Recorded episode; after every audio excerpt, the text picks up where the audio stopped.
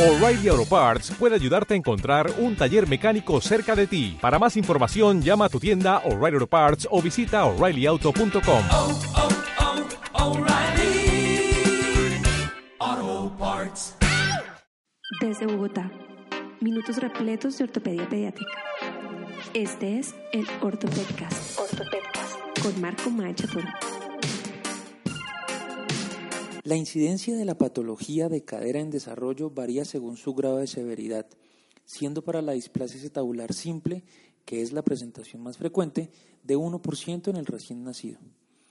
En la subluxación y luxación se encuentra una incidencia de 1 por cada mil nacidos vivos. La incidencia combinada de todos estos grupos es de 2 a 5 por cada mil recién nacidos. En nuestro servicio desarrollamos un estudio ecológico y encontramos una prevalencia general de luxación de la cadera en desarrollo de 13.6 casos por cada mil nacidos vivos en Colombia. En este nuevo episodio hablaremos sobre algunos aspectos muy interesantes sobre este apasionante tema. Mi nombre es Marco Maecha Toro desde la dirección y los micrófonos de la nueva alternativa para la enseñanza y el aprendizaje de la ortopedia pediátrica. Este es el podcast oficial del Servicio de Ortopedia Pediátrica del Hospital Infantil Universitario de San José, el Ortopedcast, que comienza ahora. Estás escuchando Ortopedcast. Ortopedcast. Marco Maecha Toro. El doctor José Armando Amador Gutiérrez es uno de los ortopedistas pediátricos más importantes del país, no solo por su entrega de más de 30 años a la docencia y a la formación de muchas generaciones de ortopedistas y traumatólogos, especialmente en la que ha sido su alma mater, la Universidad Nacional de Colombia y en los hospitales San Juan de Dios y de la Misericordia. También ha sido una figura de respeto y de referencia académica al momento de hablar de cualquier cuestión de las alteraciones del esqueleto inmaduro. Todas sus etapas de formación las llevó a cabo en la Universidad Nacional de Colombia y sus hospitales. Fue docente de la Unidad Académica de Ortopedia y Traumatología de la Facultad de Medicina hasta hace pocos años. Durante más de tres décadas de carrera docente, fue autor de múltiples publicaciones nacionales e internacionales y tutor de un sinnúmero de trabajos de grado. Pero aún después de jubilarse, sigue con una activa labor asistencial y una inmensa inquietud por diferentes temas de la ortopedia infantil. Además de tener el honor de haber sido formado por él y seguir siendo su alumno, pero además ahora compañero y colega, tengo el gusto de contar con él como invitado al Ortopedcast. Bienvenidos. Todo lo que quieres saber de ortopedia pediátrica. Ortopedcast. Ortopedcast. Con Marco Maecha Toro. Doctor Amador, muchísimas gracias por aceptar nuestra invitación al Ortopedcast. Son minutos repletos de ortopedia pediátrica y estamos encantados de tenerlo en nuestro programa y sobre todo porque vamos a hablar de un tema muy particular, muy especial y cosas muy puntuales, controversiales e interesantes sobre sus conceptos alrededor de la displasia de cadera. Profe, muchísimas gracias por estar con nosotros. No, señor, en principio para mí es un placer. Usted sabe que me gusta el tema y que usted ha estado siempre trabajando con nosotros desde hace muchos años. Creo que esto va a ser bueno para todos, para usted y para los que nos oigan, para ver qué estamos pensando o por lo menos qué pienso yo de algunas cosas. Claro que sí, profe. ¿Y dónde cree usted que está el problema biológico de la displasia acetabular y eventualmente en la subluxación y la luxación? ¿Será que es en el cartílago trirradiado? ¿Será que está en los núcleos secundarios de osificación alrededor del acetábulo? ¿Qué nos puede contar al respecto, profe? El término que cambió las cosas de algo genético a algo del desarrollo, eso indica muchas cosas. Quiere decir que la displasia de una cadera que está en desarrollo necesita de una serie de hechos para que desde que se formó en el embrión hasta que deja de crecer en la adolescencia, estos elementos están siendo permanentemente trabajados. Como ustedes saben, la genética es clave en este asunto. Y lo otro es el factor mecánico. La genética pues tiene que ver con la herencia, el sexo, todo lo que tiene que ver con información celular, que como sabemos en los niños el cartílago y después un proceso de osificación necesitan de toda esa información. Y en ese curso de hechos, la parte mecánica se vuelve muy importante. Cuando hablamos ya de elementos específicos como es el eh, cartílago triradiado o cualquier otro elemento que sea el culpable, yo creo que es la suma de factores. El triradiado lo que hace crecer el acetábulo a través de sus fisis que son compuestas, o sea, cada uno de los huesos, ilion, isquion y pubis, tienen su propia fisis. Ahí está creciendo el volumen de la cavidad del acetábulo, pero desde el punto de vista de la profundidad necesita algo más y en eso está el cartílago periférico. Ustedes saben que es un casquete cartilaginoso pegado al triradiado que hace que todos esos elementos estén trabajando y se ven influenciados por lo que acabamos de decir, factores genéticos y factores mecánicos. No quiero decir que solamente el triradiado es el más importante, sino todo el casquete cartilaginoso inicial y su relación con la cabeza femoral. La cabeza femoral pone reglas de juego, la estabilidad pone reglas de juego y las presiones que soporten a través de su desarrollo terminan dando un acetábulo normal o un acetábulo patológico. Lógicamente hasta los tejidos blandos influyen. Por ejemplo, los pacientes muy laxos, un ejemplo sería los pacientes con síndrome de Down, que son muy laxos, ellos se luxan con gran facilidad y muchas veces, aún sin ser displásicos, sin tener acetábulos malos, ellos no son estables. Entonces, muchos factores. Pero ya en el crecimiento, sí, el, el triradiado tiene mucho que ver y el limbo, que es el casquete periférico. Todo va a influenciar ahí y lo que buscamos es que lo que hagamos actúe sobre esos elementos. Entonces, bueno, ya teniendo claros esos conceptos, hablemos un poco sobre el problema que afecta a la mecánica. Digamos, ¿la plantilla cartilaginosa es la anormal o es la osificación de esa plantilla cartilaginosa? Necesariamente el cartílago es el que siempre hace crecer a los niños en cualquier nivel. Y en el ilíaco es lo mismo, o sea, de todos esos casquetes que forman el acetábulo o el mismo alerón del ilíaco, o el crecimiento del sacro, el crecimiento del ilíaco hacia atrás, el crecimiento del mismo pubis e isquion, todos están en conjunto, todos tienen un cartílago que da origen al crecimiento. Cuando ya se acaba ese cartílago, se acaba el cuento de, cómo está desarrollándose. Quiere decir que ahí está el problema. La osificación simplemente es la madurez a hueso que es necesaria hasta cerrar todos estos cartílagos y todas esas fisis de crecimiento. Es la expresión de osificación a través de un proceso mecánico y una maduración a hueso que siempre es necesaria. Y su desarrollo podría cambiar mucho a través del peso y el movimiento, etc. Se necesita que se osifique, pero esa no es la causa del problema. La causa del problema es el casquete original cartilaginoso, influenciado por todos los factores que dijimos, que hacen que este no se desarrolle adecuado. O sea que es el cartílago la base del problema, no la osificación. Encuentra todos los episodios en nuestros canales de iBooks y YouTube. Ortopedcast. Ortopedcast.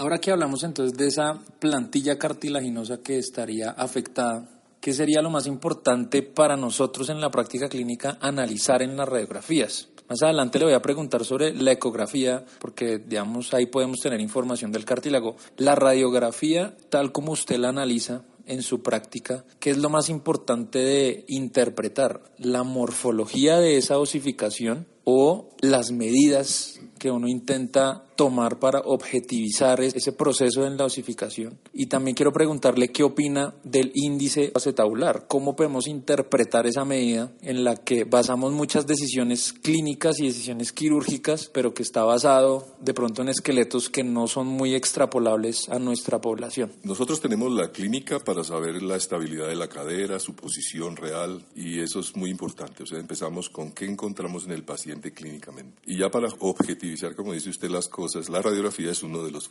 elementos que usamos. La radiografía es una fotografía de un momento. Siempre tendremos que tener presente la edad en que se tomó esa fotografía. Y cuando tomamos esa fotografía estamos viendo es el grado de osificación que tiene según la edad. Quiere decir que eso es cambiante. Cada día tendremos más grado de osificación, un tamaño mayor, y eso queda representado en esa foto. Y en esa foto que vemos, el grado de osificación que tiene, y es lo que tenemos que interpretar. Entonces hay una serie de morfologías que sí debemos tener en cuenta, la forma del techo acetabular, hasta dónde llega el techo acetabular óseo, porque las partes blandas realmente no las vemos. Y hay una serie de cambios en la radiografía que debemos saberlo interpretar. Lo mejor sería pues mostrarla, pero dialogando es un poco difícil. Y desde el punto de vista de la inclinación del techo, ese que debe ser curvo, con una esquina bien definida, que si no tiene eso, ya empezamos a decir algo está pasando. Las eh, radiografías que no muestran la esquina bien definida, ya es un problema hasta decir hasta aquí es que llega. No sabemos hasta dónde es que realmente está. Pero aquel que es normal debe verse bien. Aquel que no vemos bien es por algo, porque estamos es viendo la representación a través de su grado de osificación según se- su edad que debemos interpretar para cada edad y ese es el problema. Si yo tengo un niño recién nacido, tres meses, ocho meses, un año, tres años, van a ser radiografías muy diferentes, pero tenemos que saber cómo es en cada una de esas etapas,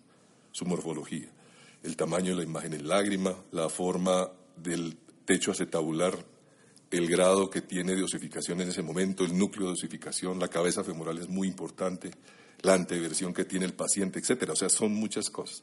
O sea, no vamos solo a medirla, sino a ver muchos parámetros que mejor sería verlos en las radiografías y explicarlo así. Con relación al índice acetabular, son unos valores establecidos que podemos desde aún el recién nacido verlos. Algunos dicen que para qué tomar radiografías en recién nacidos, pero si sabemos leerlas, seguramente veremos muchas cosas. Si alguien dijo que tiene unos 30 grados al nacer y le toman una radiografía es porque alguien la tomó y alguien la midió. Y lógicamente eso se va a una estadística, una estadística en la cual hay promedios y unas desviaciones estándares en las cuales se maneja. Con base en eso, nosotros podemos saber si corresponde a la edad en que está el paciente esos valores que estamos viendo. O sea, es la forma de objetivizar algo que es la inclinación del techo, por eso es el índice acetabular, que no es un índice sino un ángulo, y que nos da una información para empezar, pero es la suma de muchas cosas. Y lógicamente ahora aplicamos eh, el centro de la cabeza femoral y sus valores con relación al borde y otros detalles, el índice de Smith, etcétera. O sea, valores hay muchos y gente midiendo la cadera hace años que está haciendo. Los mínimos valores que tenemos en cuenta, los únicos que nos pueden ayudar en algo, el índice acetabular y el centro borde, nos pueden hacer decidir hasta una cirugía en un momento dado. Pero hay que ubicarlo en el tiempo y la edad en que está el paciente, lo que debe tener a esa edad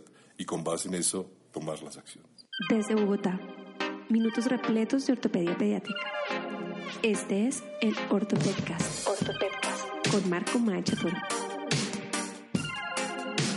Precisamente usted menciona, profe, el ángulo centro-borde, que mm, como lo vemos en su práctica clínica y como alumno suyo veo que es para usted una medida complementaria y muy importante, da muchísima información. Quiero que nos cuente un poquito que es una oportunidad invaluable para hablar de cómo fue el proceso de uno de esos trabajos que usted realizó y que es muy conocido en nuestro ámbito, que lleva una publicación internacional y que es un proceso muy interesante de cómo se llega a la conclusión de que el ángulo centro-borde es clave para tomar decisiones, sobre todo en niños muy pequeños. Y de paso que nos cuente cuál es la importancia de medirlos y de hacer el complemento de esa objetivización junto con el ángulo acetabular. Si vamos a la historia más o menos de cómo llegamos a, a decir que el centro donde lo ubicaban las generaciones de ortopedistas pediátricos anteriores, que en los años 80 que yo empecé a trabajar en ortopedia pediátrica, me enseñaron que el centro estaba en la mitad del núcleo de osificación y que había empezando por esperar a que apareciera, porque si no veíamos el núcleo de osificación no sabíamos dónde estaba la cabeza y que estando ya el núcleo de osificación, por eso se decía, tome radiografías después de los tres meses. Sabemos que antes no existe el núcleo de osificación. Entonces no sabíamos dónde estaba la cabeza. Pero haciendo artrografías en los niños con problemas de cadera y viendo la imagen de la cabeza, pues yo observaba que de ese globo de esa esfera que es la cabeza femoral. Y eso de esfera es algo muy importante que hay que tener en cuenta porque el acetábulo es la copia de esa esfera, es la representación de la cabeza. Y la cabeza va a influir en la forma del acetábulo y su desarrollo. Y en esas artrografías eh, observaba que el núcleo era excéntrico, no estaba en el centro. O sea que ese axioma que existía, que estaba en el, el centro de la cabeza, era el centro del núcleo, era una mentira. Y tenía que demostrarlo, porque a través de trabajos que se habían hecho aquí en Colombia, se hablaba de estadísticas tomando el centro del núcleo como el centro borde. Y era tan errático que no tenía importancia. Tan malo era que no servía para nada. O sea, las estadísticas hechas para hablar de esos valores del índice acetabular y el ángulo centro-borde, pues el centro-borde no tenía mucha importancia y algunos ni lo tomaban porque ¿para qué? Era muy variable. Entonces yo dije, pues si yo veo una radiografía en rana y una en neutro, veía que el centro cambiaba o sea, tomar en rana daba más valores más altos que tomarlas en neutro. Quería decir que ese no era el centro, no tiene por qué cambiar. Entonces empecé con un trabajo inicialmente anatómico. Hicimos a niñitos menores de tres años hasta recién nacidos. Le quitamos los dos fémures proximales, los abrimos por la mitad, medimos el centro del núcleo versus sus paredes y encontramos que los radios no eran iguales. O sea, si no son iguales, pues de hecho no es el centro. Solo había un sitio que sí daban los radios iguales y era la mitad de la placa de crecimiento. O sea, en esas piezas anatómicas encontramos que el único sitio exacto en la mitad de la placa de crecimiento, los tres radios que podíamos tomar eran iguales. O sea que el centro estaba en la mitad de la fisis, no en el núcleo de osificación. Ese fue el primer trabajo que hicimos demostrando que ahí no estaba el centro en el núcleo de osificación. Y el segundo fue una correlación con las radiografías. Y entonces a esas mismas cabezas después les tomamos radiografías e hicimos una inversa tomando una cuerda, las perpendiculares de la cuerda sobre lo que se veía de las cabecitas, parte cartilaginosa, y a esas dos cuerdas el sitio donde se unían, ahí era el centro de esa radiografía. Y así encontramos el centro desde recién nacidos hasta los tres años. Y los que ya han leído el trabajo saben que ese se encuentra con relación a la metáfisis osificada a una distancia X. Y de el universo completo, o sea, la gama de cuerdas que uno puede trazar, de líneas que puede trazar en una cabeza, hay una que es la importante. Y es la que sigue el eje del cuello. Ubicando el eje del cuello, pasando por la mitad de la metáfisis, a una distancia X según la edad está el centro. Y tal vez eso es lo importante de. El menor de niños recién nacidos está más o menos a 4 milímetros y va bajando. Cuando ya aparece el núcleo de osificación a los 3 o 4 meses, el promedio de distancia que hay entre el núcleo de osificación y la metáfisis es 6 milímetros, o sea, a los 3, 4 está a 3 milímetros. Y así, el grosor de una fisis radiológica en un niño de 2 años es 2 milímetros, entonces se encuentra uno, la mitad. Y en un niño de tres años cuya fisis ya mide milímetro y medio, pues está pegado a la metáfisis o entre la metáfisis. Entonces, si yo sigo el eje del cuello y tengo esos criterios, sé dónde está el centro. Y ya empiezo a trabajar con una bola, con una esfera. Se requiere que sea normal, porque si es patológica, si ya tiene problemas, pues ya no podremos saber que ese es el centro, porque va a cambiar por muchas razones. Pero es para aplicar en niños supuestamente normales para ver si se salen de la anormalidad radiológica. Quiere decir que yo puedo medir el centro borde desde recién nacidos hasta los tres años. Ya después de los tres años usamos el centro borde de Diver, que es el que tradicionalmente se medía anteriormente, que es con la plantilla cada dos milímetros y usted saca el centro y así la usa para la enfermedad de Pertes o para saber la esfericidad de la cabeza y dónde está su centro. Y ya cuando trabaja uno la relación índice acetabular y el ángulo centro-borde, encuentra que son totalmente inversos y es lógico que sea así, porque en la medida que el índice baja, el centro-borde aumenta. Quiere decir que son inversamente proporcionales. Y como el ángulo máximo que puede tener es 45 grados, la suma de los dos nunca pasa de 45 grados. En los niños se queda en 40 grados, porque ellos no han terminado su osificación. Quiere decir que son inversamente proporcionales y sumados dan 40 grados. No puede ser más de 40. Pero si ya da 30, si da 20, si da 10, como en algunos, eso no es normal. No va con las reglas geométricas. Entonces usted puede utilizar esos criterios para decir, este va bien, este no va bien. Con una serie de datos estadísticos que debemos hacer en nuestra población para saber la verdad de esas cosas. Estás escuchando Ortopedcast. Ortopedcast. Marco Maecha Toro. Doctor Amador, dentro de esa práctica clínica, también desde que soy su alumno y he he sido testigo de su inquietud por intentar generar más eh, mediciones y complementos para obtener información de esa radiografía que usted dice que es muy importante. ¿Nos puede adelantar un poquito del índice de Amador? Un poquito. Nosotros hablamos anteriormente de ángulos, quiere decir de grados sobre una esfera o mejor una circunferencia de 360 grados. Pero yo también puedo hablar de distancias, o sea, valores de distancias, ya no es en grados. Entonces yo utilizo, así como Smith utilizaba el eje de la pelvis, sacro, mitad, coxis, etcétera, hasta donde estaba el borde metafisiario. Aquí se puede hacer algo más cortico y que tiene menos influencia hasta la posición de la pelvis en la, radio- la radiografía. Y es algo que sí está desde que la primera radiografía que tomemos en un recién nacido, que es la parte más interna de la imagen en lágrima, que después se convierte en verdadera imagen en lágrima. Esa parte del isquion, o mejor, entre el isquion y el pubis de la lámina cuadrilateral aparece en el recién nacido. Entonces yo puedo medir distancias entre la imagen en lágrima y el centro, y la imagen en lágrima y el borde del acetábulo. Si yo tomo la distancia mayor, que es eh, imagen en lágrima al borde del acetábulo, imagen en lágrima al centro, me da un índice, quiere decir menor de 1. O sea, valores entre 0 y 1. Entre más se acerque a 1 es malo, entre más vaya hacia 0,5, 0,4, estoy hablando de una distancia o un índice con un centro muy metido en el acetábulo. ¿sí? Entonces yo puedo hacer una tabla fuera de eso lineal en mediciones lineales, no en ángulos. Ese es el índice que yo le estoy hablando. Y no solamente eso, podemos tener otro índice entre el centro y el techo. Entonces, el centro al techo y el centro a la línea H forma otro índice, una distancia más larga, una más corta y sale otro. Lo ideal es que se acerque a uno, porque indica que el índice acetabulado es bajo, porque está muy cerca la línea del índice acetabular a la línea H. Quiere decir que entre más se acerque a uno es mejor, entre más se aleje 0, 5, etcétera, está mal. Y existe otra cosa, cuando el centro borde rebasa la línea lateral, da un infinito. El infinito no debe existir. Quiere decir que centros bordes negativos desde recién nacido no son buenos. Indican o lateralización de la cabeza, subluxación y pues de hecho si se luxó ni hablar. Pero siempre sobre lo que es el centro borde y la línea lateral, que es la línea P de Perkins, siempre debe haber una distancia que la podemos medir con estos índices. Lo mismo del centro al techo. Teniendo en cuenta esas dos cosas ya tengo mucha información de acuerdo a cada edad, porque cada niño va a tener un índice diferente, pero debe tener un rango de normalidad.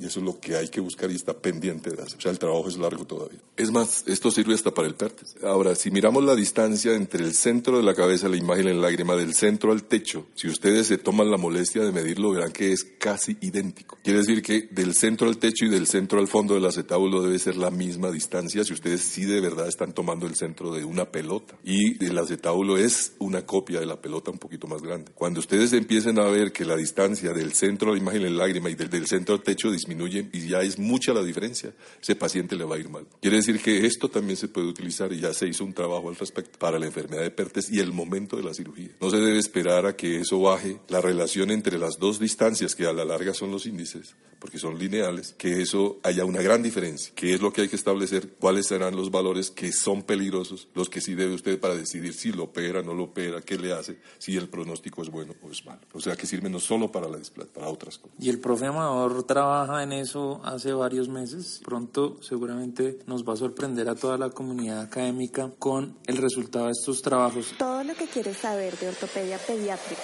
ortopedia, ortopedia, con Marco Maecha Toro. Y esta ha sido la primera parte de nuestra conversación con el doctor José Armando Amador. En nuestro siguiente capítulo y segunda parte de la entrevista con nuestro invitado hablaremos de temas como la tamización ecográfica, las complicaciones del tratamiento de la displasia de cadera, el interesante concepto de la teoría de las levas que ha desarrollado el profesor Amador y sobre cuáles figuras de la ortopedia pediátrica colombiana han influenciado en su forma de ejercer su oficio. Como siempre, frente al micrófono del Ortopedcast, mi nombre es Marco Maecha Toro. Hasta la próxima. Encuentra todos los episodios en nuestros canales de iBooks y YouTube. Ortopedcast. Ortopedcast.